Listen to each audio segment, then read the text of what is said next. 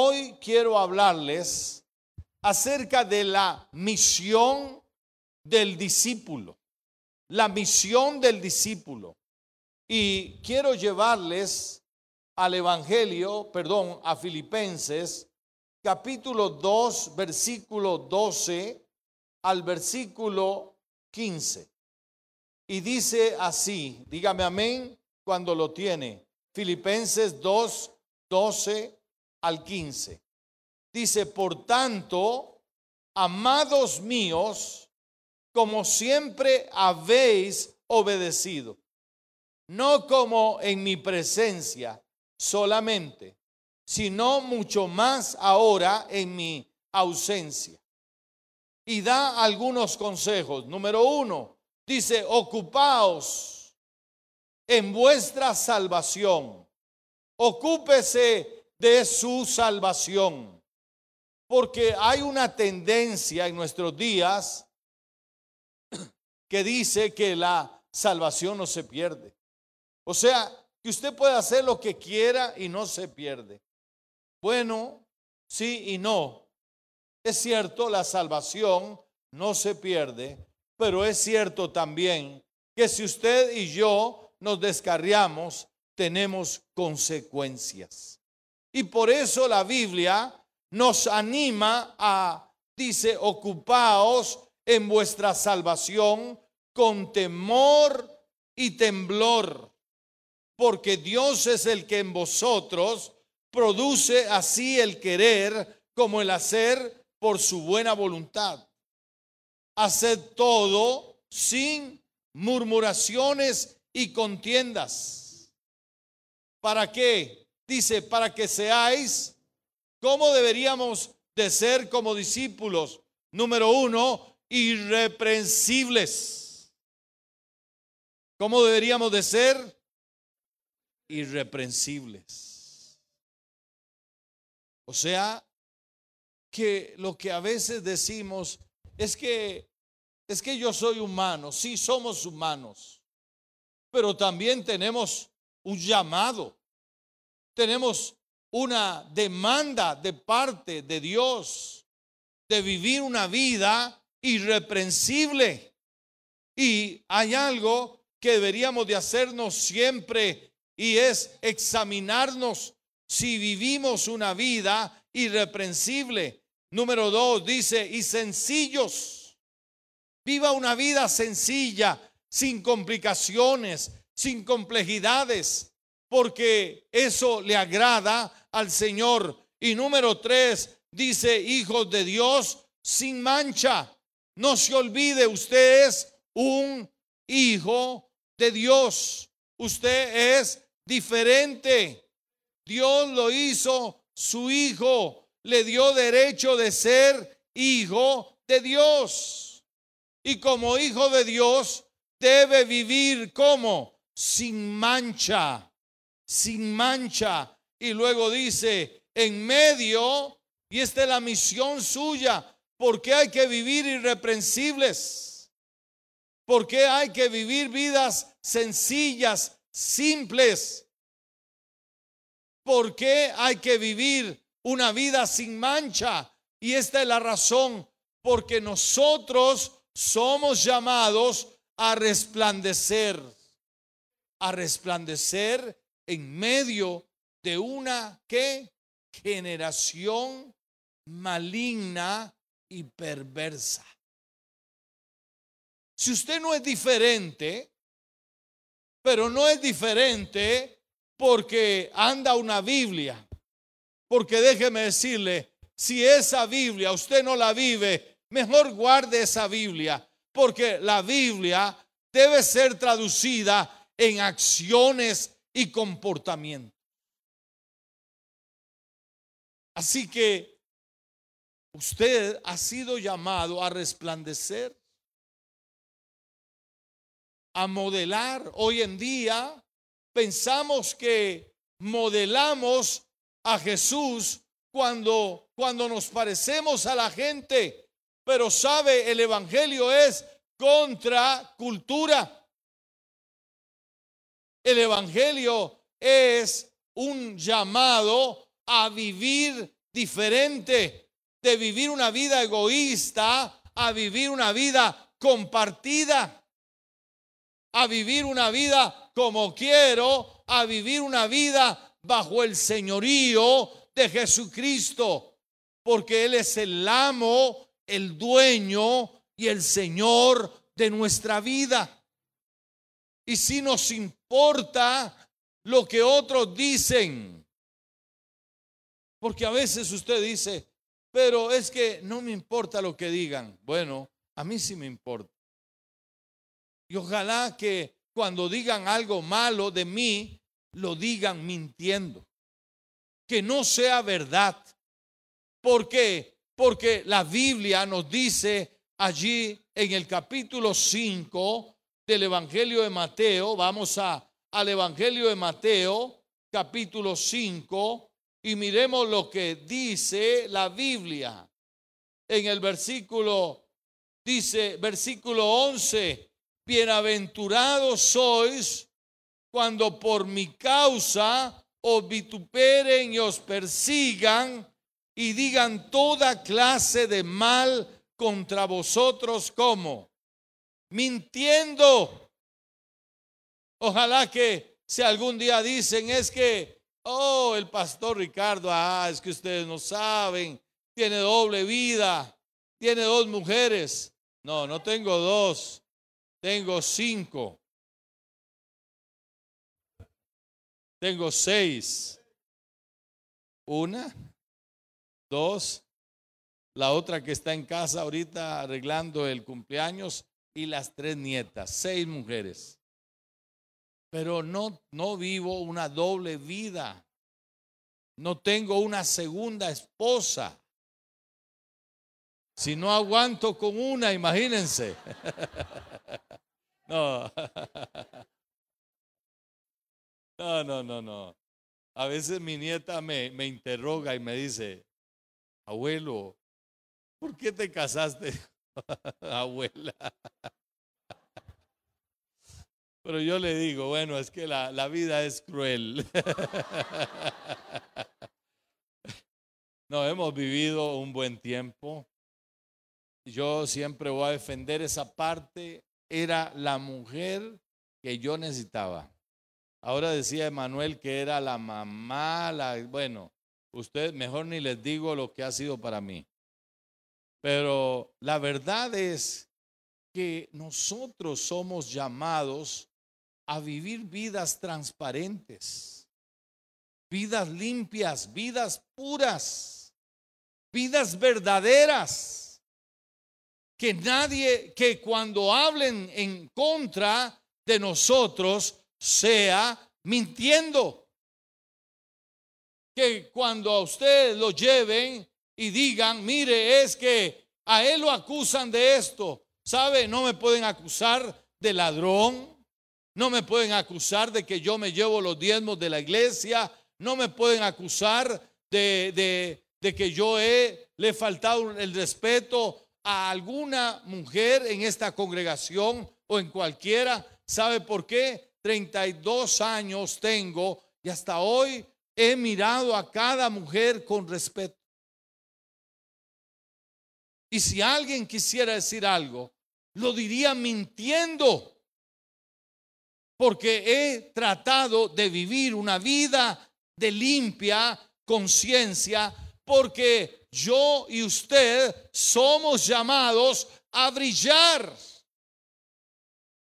Y cuando usted tiene el llamado a brillar, usted sabe que no se puede dar un chance, una oportunidad, hacer una, un mal negocio. Mire, prefiera perder el negocio que el testimonio.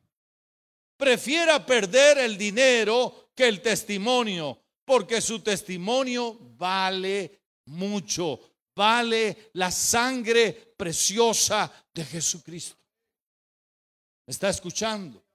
Entonces, a veces nosotros no valoramos y pensamos que por ganarnos un poquito de dinero, entonces comprometemos nuestra vida de testimonio cuando usted fue llamado a emisión para brillar, para hacer, oiga lo que dice esta porción de las escrituras, versículo 13 de este evangelio, dice, vosotros sois que somos la sal de la tierra.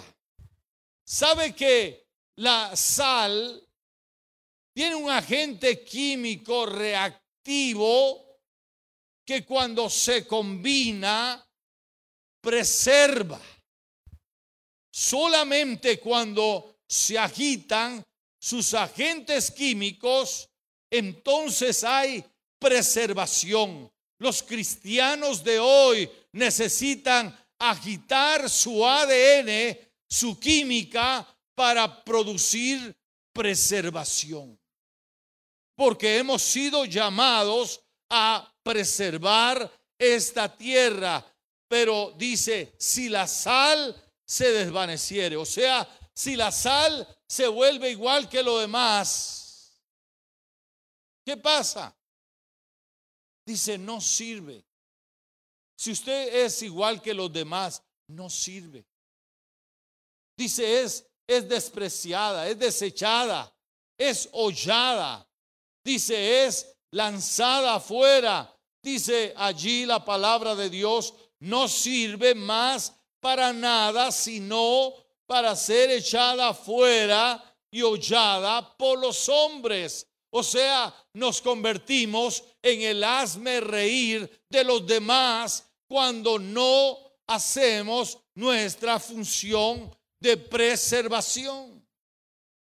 Porque usted y yo somos diferente. Usted y yo hacemos la diferencia en este mundo. Hemos sido llamados a actuar de manera diferente. Y luego en el capítulo en el versículo 14, la segunda misión es ser luz. Dice, "Vosotros sois la luz del mundo." ¿Por qué hay tinieblas? porque no hay luz. Cuando usted piensa en su comunidad, ¿por qué hay tanta delincuencia? No, no diga que es que hay, falta de policías. No, no, no, hay falta de luz. Porque la luz lo cambia todo. La luz lo transforma todo. La luz pone en evidencia la oscuridad. Dice allí, una ciudad asentada sobre un monte no se puede esconder, ni se enciende una luz. Sabe que hemos pensado que la vida de iglesia se limita a una hora y media en este lugar los domingos. Y nos hemos olvidado que verdaderamente la vida de iglesia se vive en la casa, se vive en la calle, se vive en el trabajo. Allí eres, es donde es útil la luz que tú tienes. Aquí no. Aquí hay exceso de luz, pero el mundo está necesitando de luz. El problema de nosotros es que como iglesia hemos, hemos equivocado el camino. Y hemos pensado que de alguna manera atraemos a la gente pareciéndonos a la gente. Entonces, hoy existe y no no tiene que ver con usted porque usted vino así, pero yo creo firmemente que los cristianos tienen que tener claridad de lo que son. Y voy a hablar de mí. Yo no tengo por qué ponerme un tatuaje para alcanzar a los perdidos. Porque, ¿sabe? Estoy rebajando el estándar de vida que está buscando el mundo. Tampoco es que la iglesia se vuelva permisiva, porque hoy algunos creen que si somos permisivos con ciertas conductas, entonces la gente se va a salvar. Estamos equivocando el camino. Nadie puede nacer de nuevo si no se arrepiente. Nadie puede disfrutar de Jesús si no decide cambiar en su corazón. Así que yo no atraigo a los demás porque resulta que ahora la moda son los aretes y yo decido venir lleno de aretes. No estoy personalizando esto, pero estoy diciendo que a veces estamos eligiendo el camino equivocado. Si usted los anda, te voy a amar como pastor, pero escúchame bien, el mundo está pidiéndote un estándar de vida. No está en los tatuajes, en la moda, en el fashion, no está en, en, los aretes, no está en esto, en el corte de pelo, está en nuestras firmes convicciones, en la luz que podemos emitir al mundo. El mundo necesita una luz clara, no la luz tenue. Dios está llamando a la iglesia a brillar y brillamos cuando decidimos entonces eh, enseñar nuestra vida. Dice ahí, ni se enciende una luz y se pone debajo de un almud, sino sobre el candelero y alumbra a todos los que están en casa. ¿Y qué dice la palabra de Dios? Dice, así alumbre vuestra luz. ¿Cómo debe alumbrar nuestra luz delante de los hombres? Dice, para que vean que, para que vean vuestras buenas obras. O sea, la luz se refleja por cómo yo vivo. La luz se refleja como yo hago. Yo he dicho que la iglesia no tiene acción social. La iglesia tiene el corazón de Dios y Dios es misericordioso. Si usted a usted le repugna la gente que vive en la indigencia, en las drogas, en el alcohol, usted todavía no tiene el amor de Dios. ¿Por qué? Porque Dios vino a buscar y a salvar lo que se había perdido. Porque si usted, usted repele a otras personas, ahora se habla de de ideología de género o de orientación, usted todavía no tiene el amor de Dios. Vuelvo a repetir lo que dije al principio. Nadie puede entrar a la vida de relación con Dios si no se arrepiente. Todos tenemos que dejar nuestro equipaje de pecado afuera para entrar a Jesús. Amén o no amén. Entonces, dicho esto, aclaro que no deberíamos de estar tirando piedras. Porque el amor de Dios debe reflejarse en nuestra vida y para ello quiero llevarles al, eh, al libro de de Efesios capítulo 5, versículo 1. Dice, sed pues imitadores de quién. Usted y yo somos llamados a imitar a quién. A Dios. ¿Cómo imitas a Dios? Tú imitas a Dios a través de tus acciones. Hoy en día vemos tanto inmigrante en la calle que no deberíamos de cerrar nuestro corazón. Porque Dios ama al inmigrante. Porque Dios ama al pobre. Dios ama al menesteroso. Dios ama al desvalido. Dios ama al que vive injusticias. Dice ahí, sed pues imitadores de Dios como hijos amados. Y andad en amor. ¿Cómo deberíamos de andar? En amor. ¿Y qué es andar en amor? Mire, usted no debería de andar marcando a las personas, debería de andar en amor. Dice, andad en amor como también Cristo nos amó y se entregó a sí mismo por nosotros, ofrenda y sacrificio a Dios en olor fragante.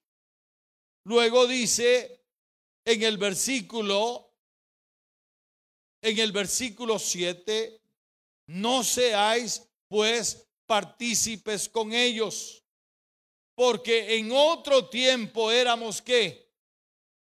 En otro tiempo éramos tinieblas, pero ahora, dice, mas ahora sois luz, que somos luz en el Señor. Entonces, ¿cómo deberíamos de andar? Como hijos de luz. Y dice, por si usted no entiende eso, dice, porque el fruto del Espíritu es que en toda bondad. ¿Cómo somos bondadosos? A usted no se le debería rogar para que dé un regalo para los niños. A usted no se le debería rogar para que se identifique con los que tienen algunas crisis económicas y aquí se recogen alimentos. No deberías, no debería ser algo difícil para ti, porque en tu, en tu personalidad, en tu personalidad hay bondad, eres bondadoso por naturaleza. Tú no puedes ver una necesidad porque el fruto del Espíritu es en toda bondad. También dice que el fruto del Espíritu es en toda justicia. El fruto del Espíritu es en toda verdad. Dice comprobando que lo que es agradable al Señor, siempre vamos a saber que si alguien está en la calle y sufre frío y sufre hambre, usted comprueba por el Señor que Dios le puso a esa persona para que lo auxilie. No se cambie de acera. No se cambie de lugar. Usted es la respuesta de Dios para esa persona. Porque Jesús se muestra a través de las personas con necesidad. Ahora dice, comprobando lo que es del Señor, agradable al Señor, y no participéis en las obras infructuosas de las tinieblas, sino más bien reprenderlas. Porque vergonzoso es aún hablar de lo que ellos hacen en secreto. Mas todas las cosas, cuando son puestas en evidencia por la luz, son hechas manifiestas, porque la luz es lo que manifiesta todo. ¿Cuántos dicen amén? Versículo 15, mirad pues con diligencia cómo andéis, no como necios, sino como sabios ¿Cómo va a andar usted? ¿Como necio o como sabio? ¿Cómo vive usted como necio? Cuando usted ignora todo lo que Dios le ha dicho. ¿Cómo vive usted como sabio? Cuando usted hace exactamente lo que usted ha escuchado de Dios. Eso es ser sabio. Y si usted me preguntara a mí que tengo 42 años de caminar con el Señor, ¿qué me ha ayudado en estos 42 años? Ha sido mi deseo de obedecer al Señor a cualquier precio. Si usted obedece al Señor, el Señor lo va a ayudar. El Señor lo va a honrar. El Señor se va a glorificar en su vida. El Señor se va a manifestar. Pero si usted decide hacer lo que usted quiere, usted le va a ir muy mal. Usted va a ser necio. Y a usted se va a golpear muchas veces. Y a lo mejor va a regresar muy golpeado muy maltratado. Por eso la obediencia es la palabra correcta para vivir una vida victoriosa. Dice la palabra de Dios, aproveche bien el tiempo, porque los días son malos. Los días son malos. Hay, hay dos razones por qué vivir una vida correcta delante de Dios. Número uno, porque yo no sé cuál es el día que el Señor decidió regresarme a casa. Y número dos, no sé cuál será el día en que Él aparecerá como un relámpago para capturar a su iglesia y llevarla a la patria celestial. Por eso hay que vivir una vida justa, una vida correcta, una vida santa. Todos recordamos la historia de Lot. Lot estaba teniendo problemas con Abraham. Habían disputas entre sus siervos. Entonces Abraham un hombre maduro, un hombre con mentalidad de cielo, un hombre con, con perspectiva de eternidad, le dice, ¿sabes qué? No peleemos. Dime hacia dónde quieres ir. Si vas al norte, yo voy al sur. Si vas a la derecha, yo voy a la izquierda. Escoge. Y la Biblia dice que Lot se dejó llevar por sus apetitos. Y dice que escogió la llanura. Y él dice, fue poniendo su tienda cada día más cerca de Sodoma. La pregunta en esta mañana, ¿a dónde hemos puesto nuestra tienda? ¿Más cerca del cielo o más cerca del infierno. ¿Está escuchando? Que Dios te dé sabiduría, porque Dios te ha llamado a brillar. Y el mundo necesita que los creyentes brillen, pero no no con un lenguaje religioso, no con no con con Biblias debajo del brazo, sino con acciones correctas que exalten el nombre de Jesucristo. Póngase de pie en esta mañana. Padre, en el nombre de Jesús, yo te pido en esta hora que cada uno de nosotros sea ministrado con esta palabra, que sea corregido que sea instruido, que sea orientado, que sea direccionado como solo tú sabes hacerlo. Padre, que en este día la vida de mis hermanos y mis hermanas sea ministrada por tu Espíritu Santo. Que el que vino enfermo salga sano que el que vivo vino debilitado, afligido, agobiado por las situaciones de esta vida, salga animado por tu Espíritu Santo.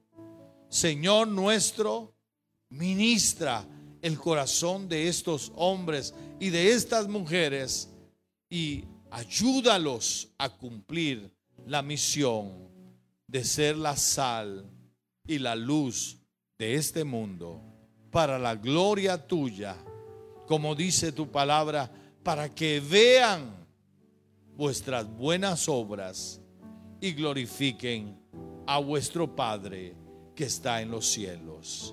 Amén y amén y amén.